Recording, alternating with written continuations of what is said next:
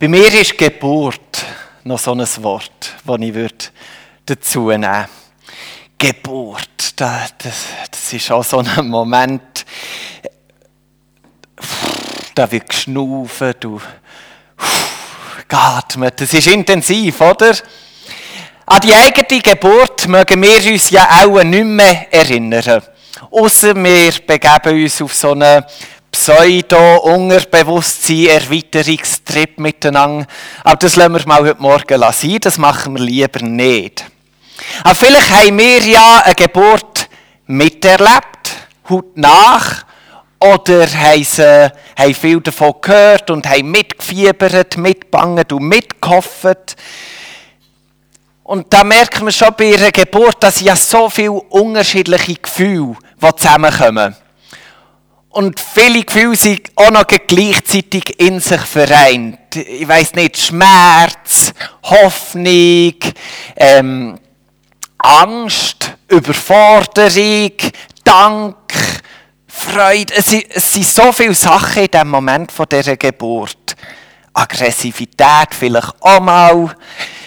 Ja, da, da, da kommt ganz schön etwas zusammen. Manchmal merken wir ja auch, bei einer Geburt, also da werden hier und da Sachen gesagt, wo der geneigte Zuhörer nur kann staunen dass die Wörter Platz haben im Wortschatz von der gebärenden Person.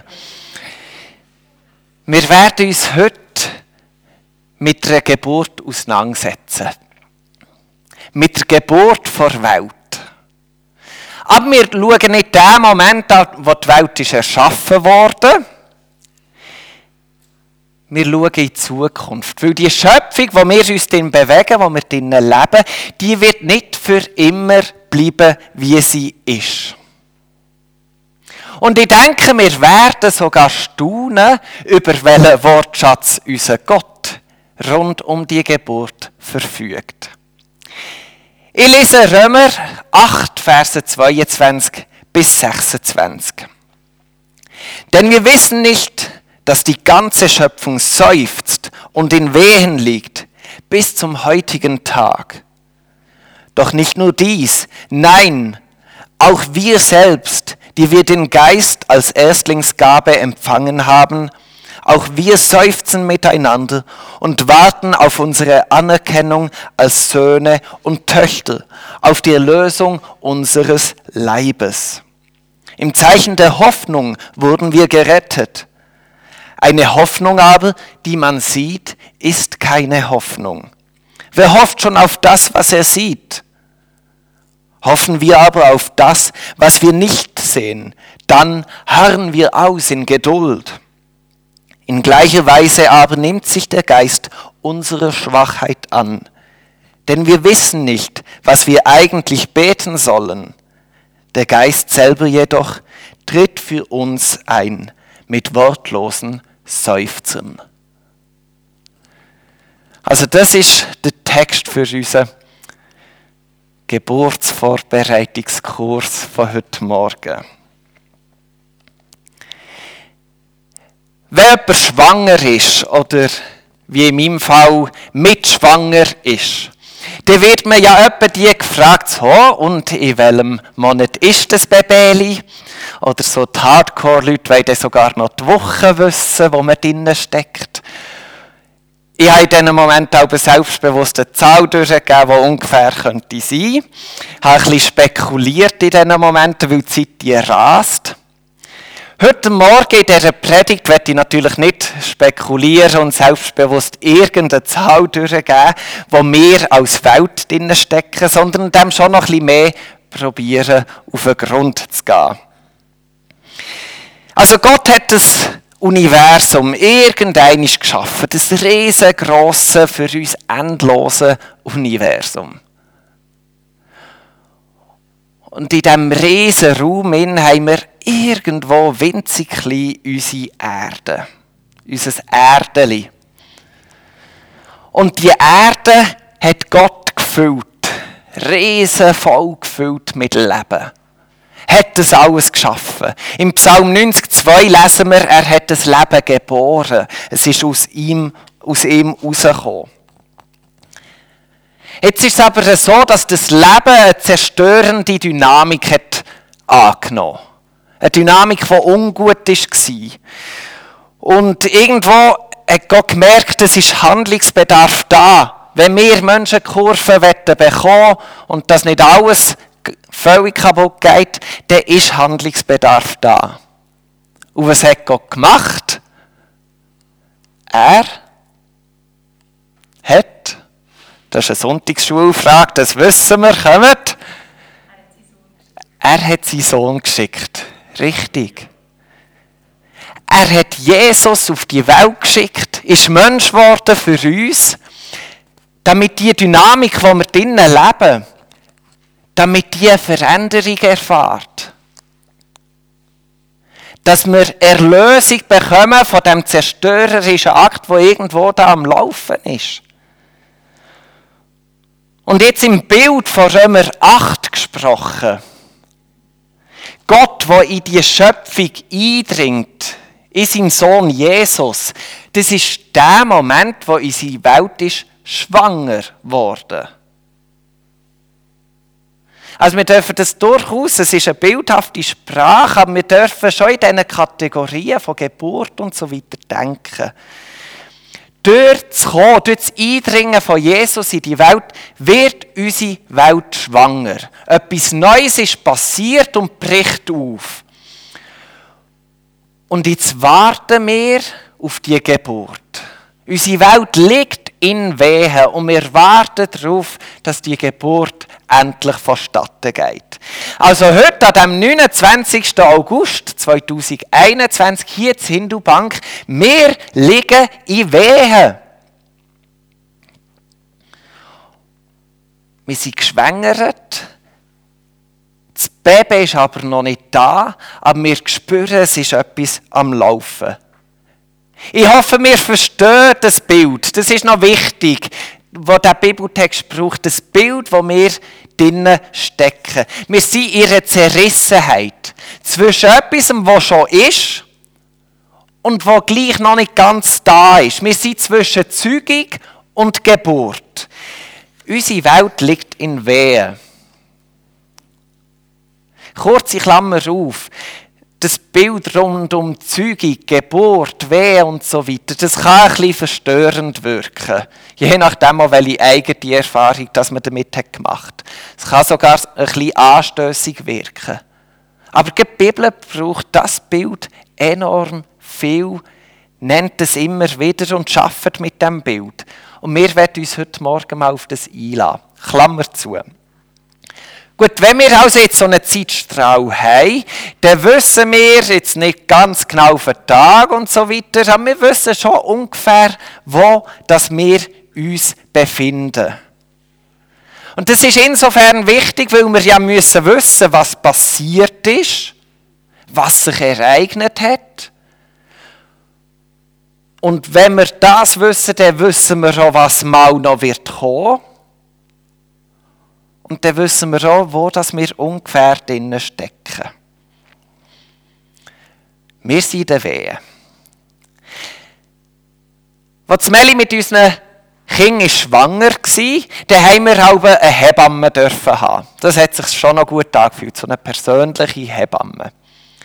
Die ist schon vorgängig, schon vor der Geburt zu uns heimgekommen, hat uns Sachen erklärt, hat uns eingeführt, Sie hat Übungen mit uns gemacht. Sie hat geübt mit uns schnaufen, wenn dann die Geburt kommt, dass man richtig atmet. Das ist nämlich wichtig, das hilft, richtig schnaufen. Ja, du kennst es noch, Andrea?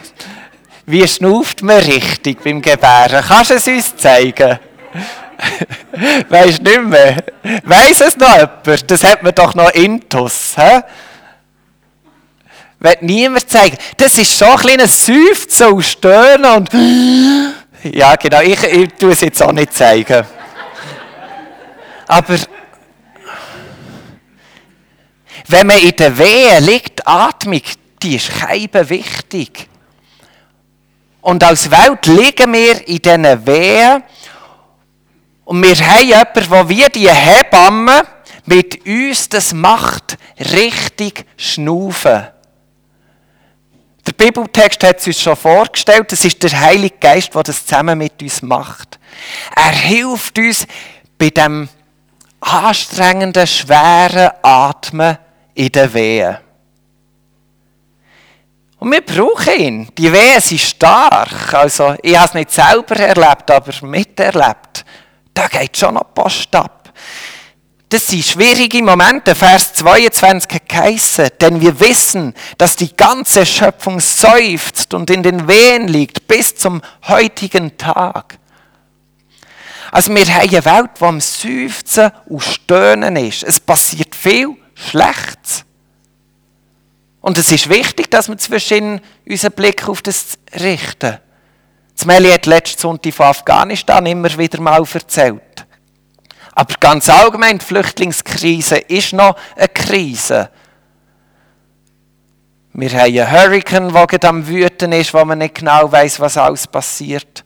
Aber wir können einfach die Haustüren auftun und merken, wir sind mit Schmerz, mit Tod, mit Krankheit, mit Leid, mit Ungerechtigkeit, mit so vielen negativen Sachen konfrontiert.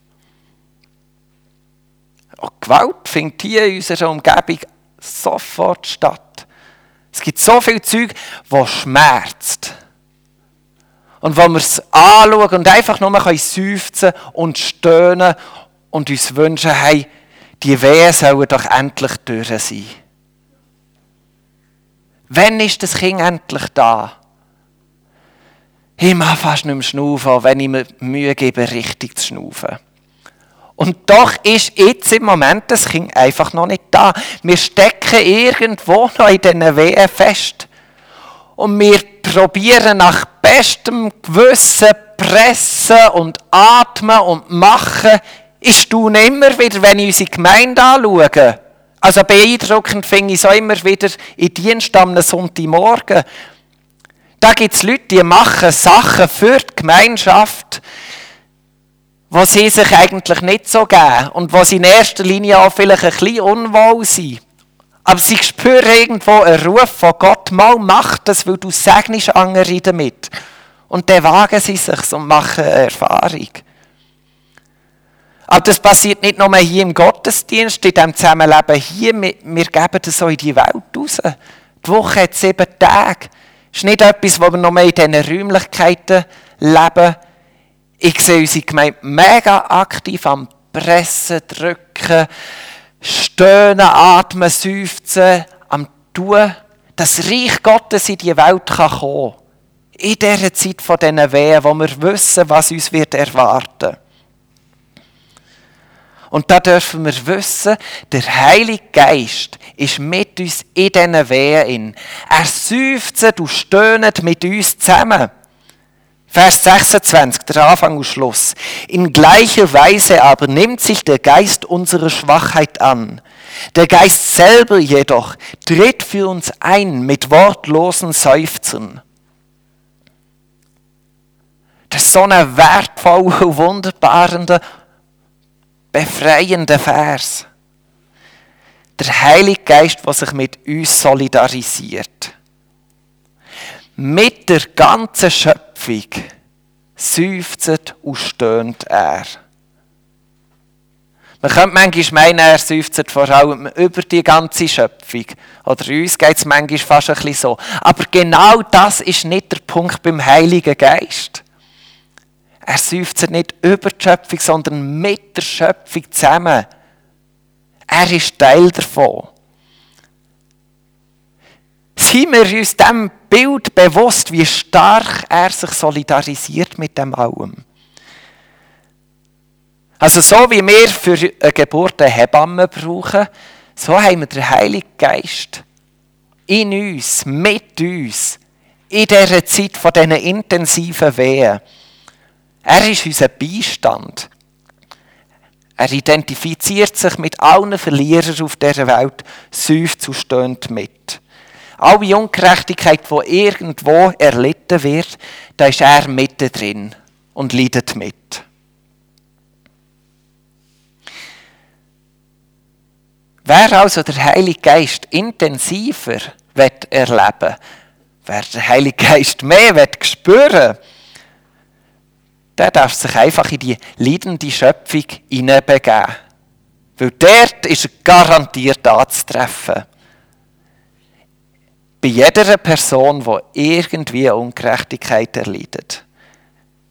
Er ist bei allen Flüchtlingen, bei den Ausgestoßenen, bei sexuell Missbrauchten, bei Ausbeuteten, bei Gemobbten, bei Leuten, die verfolgt werden. Er ist bei jedem einzelnen von denen. Unsere Tränen, die wir der Ungerechtigkeit erleben, die grennt er mit. Unsere Ungerechtigkeit ist auch seine Ungerechtigkeit, die er miterlebt. Er seufzt und stöhnt mit, weil er mit uns als Welt in der Wehe liegt. Er nimmt sich dem Schmerz an.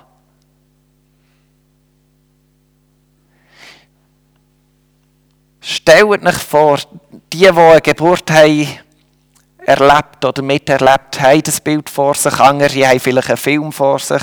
Dort ist es zwar immer bisschen überspitzt gezeigt, aber ich habe das Gefühl, die Realität ist in diesem Fall fast noch bisschen intensiver.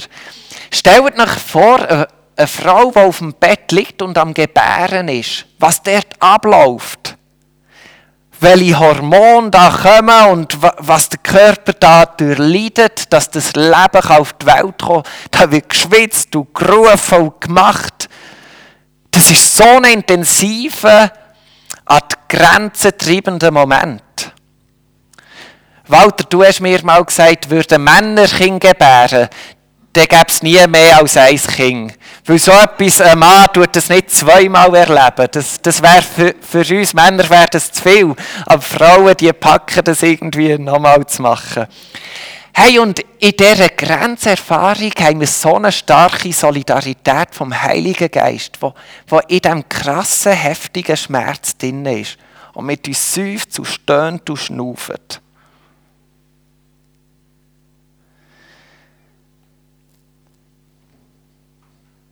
Es gibt so viel Ungerechtigkeit, die können wir nicht überwinden.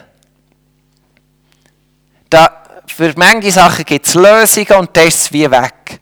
Aber es gibt manches, das müssen wir aushalten und einfach möglichst gut können schnaufen und das Beste hineingeben.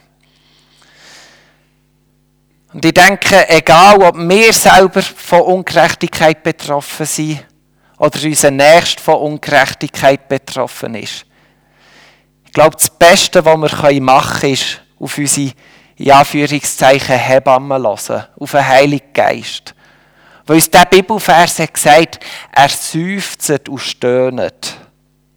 Und wir hören auf die Stimme vom Heiligen Geist, der seufzt und stöhnt. Und wir begeben uns in diesen Rhythmus von ihm. Und in aller Ungerechtigkeit, die wir jetzt nicht auflösen können, seufzen wir und stöhnen wir in seinem Rhythmus mit. Im Wissen, dass das Reich Gottes am Kommen ist und im Wissen, dass das Seufzen und Stöhnen ein Gebet ist. Ein Gebet, das direkt zu Gott kommt. Und wer so anfängt beten, der ist hochgradig charismatisch. Über die Charismen lesen wir ja im 1. Korinther viel. Und im Kapitel 14 ist vom Zungengebet die Sprache. Wer so im Heiligen Geist in betet, in dem Seufzen und Stöhnen. Also von dem redet das Zungengebet im 1. Korinther 14. Das ist die Art Gebet, wo, wo irgendwo frei ist von Wort. Wort, wo manchmal ohnmächtig werden. Ich habe das Gefühl, wir haben doch sicher alle so unsere Langzeitgebete anliegen, so Fürbitte-Sachen, wo, wo wir wie finden, hey, da passiert nichts ich bete, bete und mache das, was mir möglich ist, irgendwie auch noch. Und es passiert einfach nichts. Und irgendwann gehen uns doch die Worte aus, weil wir schon hunderttausend Mal haben. Und wir dürfen frei werden in diesen Momenten. Nicht frei von, von dieser Ungerechtigkeit, da bleiben wir drin. Wir werden frei von Wort. Und wir gehen in das Seufzen und Stöhnen vom Geist hinein und bringen unsere Anliegen so vor, Gott. Wir hören auf seinen Rhythmus, auf sein Atmen und begeben uns dort hinein. So lange, bis irgendwann die Wehen so stark werden, dass die Geburt eines Tages kommt. Ihr merkt, das Seufzen und Stöhnen im Geist. Letztendlich geht es einfach, plump gesagt, um ein Gebet. Ich werde mich für eine Gebetsart motivieren.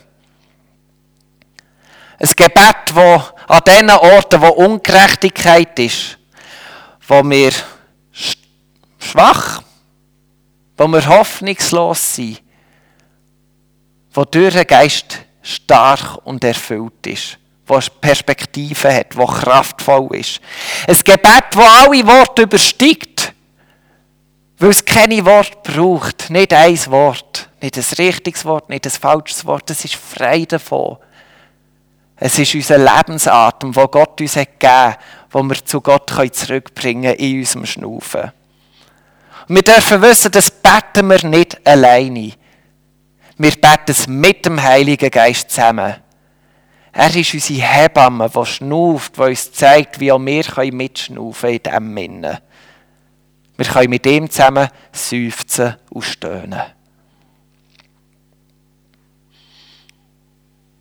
Abschließen werde ich mit der Frage, wie lange beten wir denn so? Das Gebet hat eine innere Schönheit. Aber also zu äußeren Umstände sind ja gar nicht schön. Beim einen, bei der Geburt von unseren Kindern, ich weiss nicht, welches Kind das es war, jetzt Melia ist in der Wehe gelegen und fragt Hebamme, geht's noch lang? es ist dann nicht mehr lang gegangen. Wie lange geht es bei uns da? Wie lange seufzen und stöhnen wir mit dem Heiligen Geist, bis die neue Welt anbricht? Bis das ein Ende hat. Wie lange noch? Ich weiß es nicht. Da kann ich genau wie bei meinen Kindern nicht, nicht eine genaue Zahl sagen, die er hat. Ähm, aber die Bibel sagt uns, dass wir parat sein sollen. Wir sollen uns bereit halten. Vers 25 ermutigt uns, hoffen wir aber auf das, was wir nicht sehen, dann harren wir aus in Geduld. Ich glaube, wir müssen keine Angst haben Unsere Geduld, die lohnt sich. Es wird kommen. Das Baby wird kommen. Es kommt zu dieser Geburt. Wer kannst du nur haben, wenn du schwanger bist, wenn das Baby in dir trägst? Ungerechtigkeit kann uns Menschen nur zu schaffen machen, wenn wir wissen, es gibt auch Gerechtigkeit. Und wir haben eine Chance darauf, dass sie kommt. Sonst könnte es nicht in uns so einen inneren Konflikt geben, wenn wir Ungerechtigkeit erleben. Es ist nur möglich, weil wir wissen, Gerechtigkeit wird kommen, Gott wird kommen und die Schöpfung vollenden.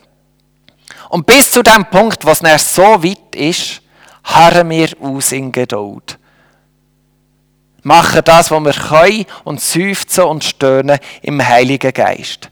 So lange, bis wir irgendeinisch, wie der Johannes in der Offenbarung schon gesehen bis wir dürfen erfahren. Und vom Thron her hörte ich eine starke Stimme rufen. Dies ist die Wohnstätte Gottes bei den Menschen. Er wird bei ihnen wohnen und sie werden seine Völker sein. Gott selbst wird als ihr Gott bei ihnen sein. Er wird alle Tränen abwischen. Es wird keinen Tod mehr geben und keine Traurigkeit, keine Klage und keine Quälerei mehr. Was einmal war, ist für immer vorbei. So sieht das Kind vor Gerechtigkeit aus, wo jetzt unterwegs ist. Und es wird kommen es wird auch dem Seufzen und Stöhnen ein Ende bereiten. Amen.